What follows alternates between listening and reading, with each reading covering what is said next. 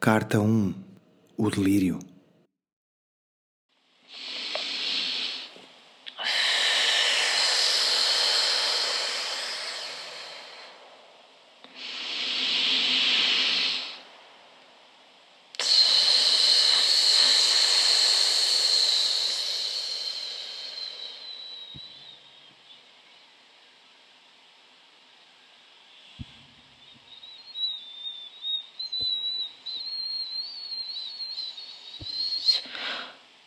Paira no ar um cheiro de madeira velha e estojos poeirentos.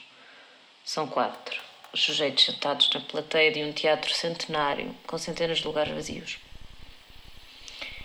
Dispersos nesse quadro melancólico, a quadra que somente a custo se apelida de plateia prescruta, furtifa, um palco transformado em acampamento nómada, onde é possível encontrar sinais de uma vivência humana uma espécie e sem abriguice que terá ocupado as tábuas há não muito tempo. Há artefactos antropológicos espalhados. Sacos-cama, dois ou três cinzeiros improvisados em garrafas de água e pequenos molhos de folhas. Possivelmente guiões de uma ideia em processo.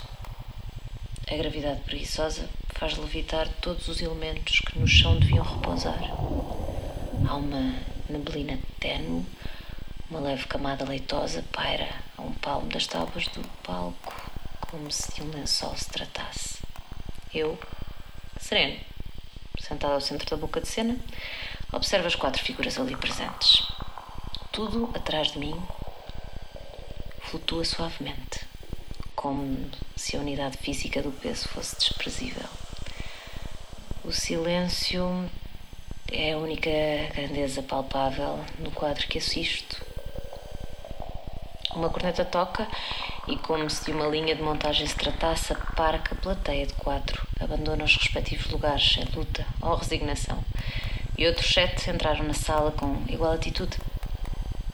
Alguém vocaliza: Silêncio!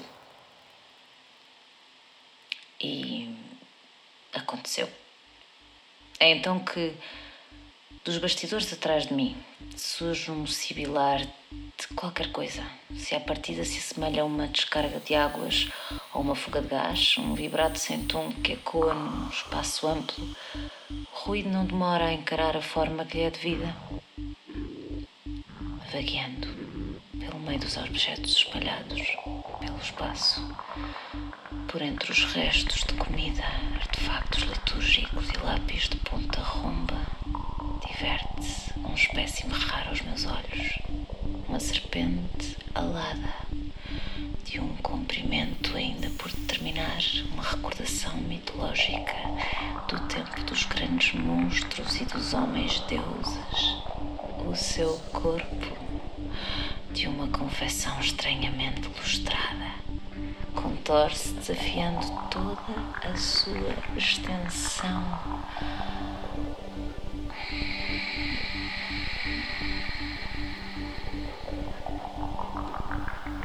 com uma delicadeza sublime. A serpente passeia-se em movimentos lentos e lascivos, evitando com elegância cada objeto, esgueirando-se e contorcendo o seu longo corpo, cujo fim é impossível de adivinhar. Uma vez de escamas, lascas e farpas, e toda a sua superfície composta em incontáveis anéis que rangem em surdina por cada junção. Ai, há que celebrar o hipnotismo do movimento. Hum. Criatura, dona de um olhar insuflado a vermelho tinto, cáustico e tentador. Move os olhos em gestos espessos que revelam uma consciência profunda da sua relevância em desafio. Fita os sete sujeitos apáticos que presenciam este desfile vaidoso, um a um, como se lhes concedesse uma bênção, talvez a extremoção. Já ocupando o generoso volume do palco, a besta permite pequenas liberdades à sua língua, com a qual cumprimenta individualmente os presentes a língua de um familiar, material vermelho aveludado, bifurcada, a cena em intervalos mais ou menos constantes a cada um dos sete observadores. Nesse momento, as vítimas vêm-se imediatamente abraçadas por um sono profundo que origina um coro assíncrono de roncos. Único ruído a competir contra o tom base telúrico que sustenta a sala. A voz falida do uso ou do fumo profere-se em emissores. Felizes os que observam, os que dormem, os que pagam e os que aplaudem, os que choram, os que se emocionam, os que se levantam, os que criticam, pois deles eu me alimento. Deles será o meu reino e neles a minha eternidade.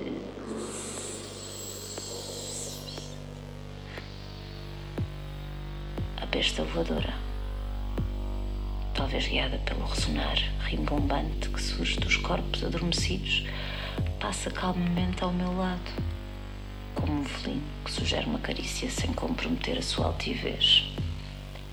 Avança calmamente sobre o espectador que está mais perto do palco, no centro da segunda fila, e com um gesto de raiz gulosa prova-lhe a fronte através da extensa língua vermelha.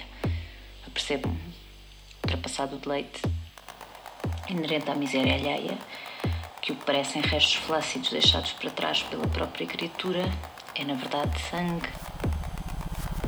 A cara do sujeito derrete-se. Implode em numerosas pústulas numa fusão de carne e fluidos, pingando detritos líquidos sobre o restante do próprio corpo. Os demais, ainda adormecidos, mas animados com um súbito sentimento de gratidão e arrebatamento, agora eretos de emoção, celebram com efusivas palmas. Brava! Gritam em coro com as cadeiras, cadeiras cerimoniais, abrindo e fechando os assentos para lançar os devidos louros a tal ato fantástico. Calma e lúgubre, a língua educadamente nojenta convida a vítima a deixar este plano da realidade sem qualquer resistência e alheia ao perigo da finitude.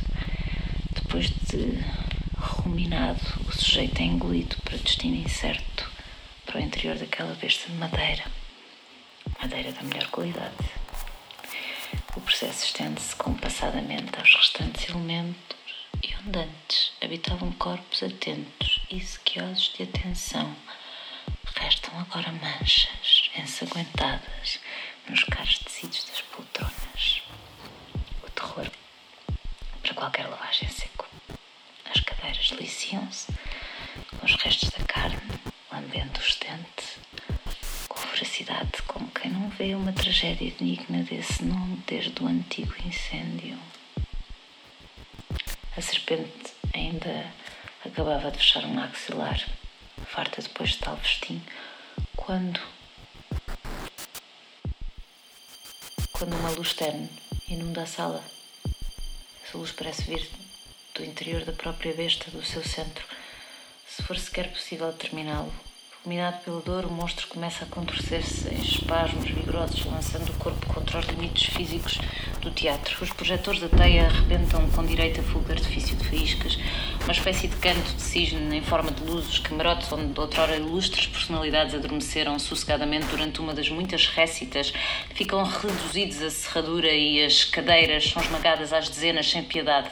À medida que aquele corpo pesado e maciço perde o controle, a luz adquire uma intensidade tal que tornou inconcebível qualquer tentativa de vislumbre do que quer que fosse naquele espaço e eu, mero peão de um cenário apocalíptico. Nada faço, senão permanecer sentado imóvel, graças a uma estranha certeza de que não corro nenhum tipo de risco. Essa segurança termina assim que sou arremessado contra um canto do espaço sem nunca saber se a madeira que me toca pertence aos restos de um teatro em ruínas ou à carne de um corpo amadeirado em decomposição. Neste caos, que não posso relatar porque simplesmente nada vi, pelos intervalos das pancadas e dos voos, ouço um coro de torções e crepitações da madeira. O corpo da serpente insufla ao ponto de estalar todas as fibras que a constituem. Crescimento é tão agressivo que dou por mim comprimido contra as várias superfícies luminosas à medida que incha mais e mais. Não existe espaço livre. Todo o vazio foi tomado por entulho ou madeira enxada. O crepitar torna-se ensurdecedor e abafa o meu próprio grito.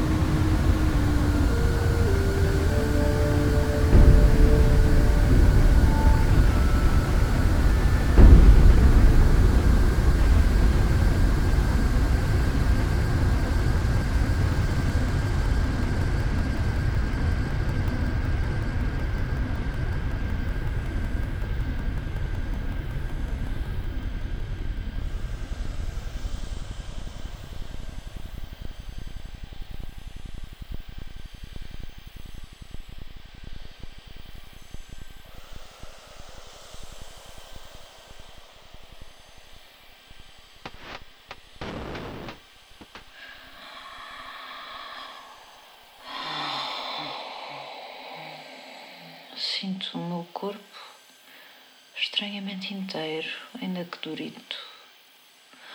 Arrasado e arranhado, levanto-me a custo, cuspindo pedaços de madeira e retirando clinicamente meia dúzia de pregos que acharam por bem coabitar na minha pele. Uma ligeira brisa afagam-me os tornozelos, o que me faz suspeitar de me encontrar em área aberta. Em modos de teste, lentamente os olhos para poder captar o aspecto geral do ambiente circundante. Luzes verdes e vermelhas, barulhos motorizados, alguns murmúrios. Encontro-me de pé, onde antes havia um teatro, no epicentro de vastos escombros de madeira, panos e restos de maquinaria. Ainda encontro os meus pés, elementos que atestam a recordação que tenho destes eventos. Embora não exista nenhum traço da besta alada à minha volta, apenas rua. Cidade, vida noturna, passagens de peões, fontes decorativas, pastelarias e tuk-tuks. Ninguém parece ter notado o sucedido, nem acha estranho um sujeito no centro das ruínas do que outrora for um respeitável, respeitável sala de espetáculos.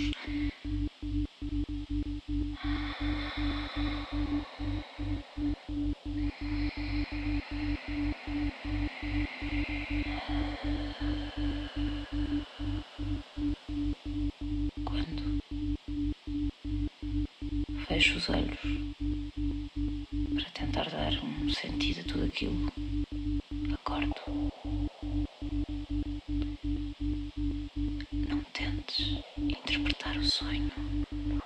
Dirias tu que ele foge-nos assim.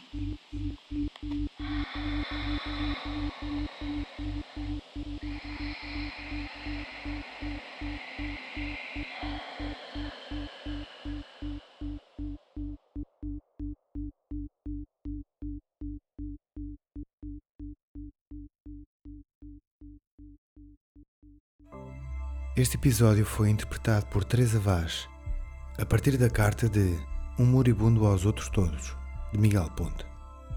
É o primeiro episódio de uma série de sete cartas.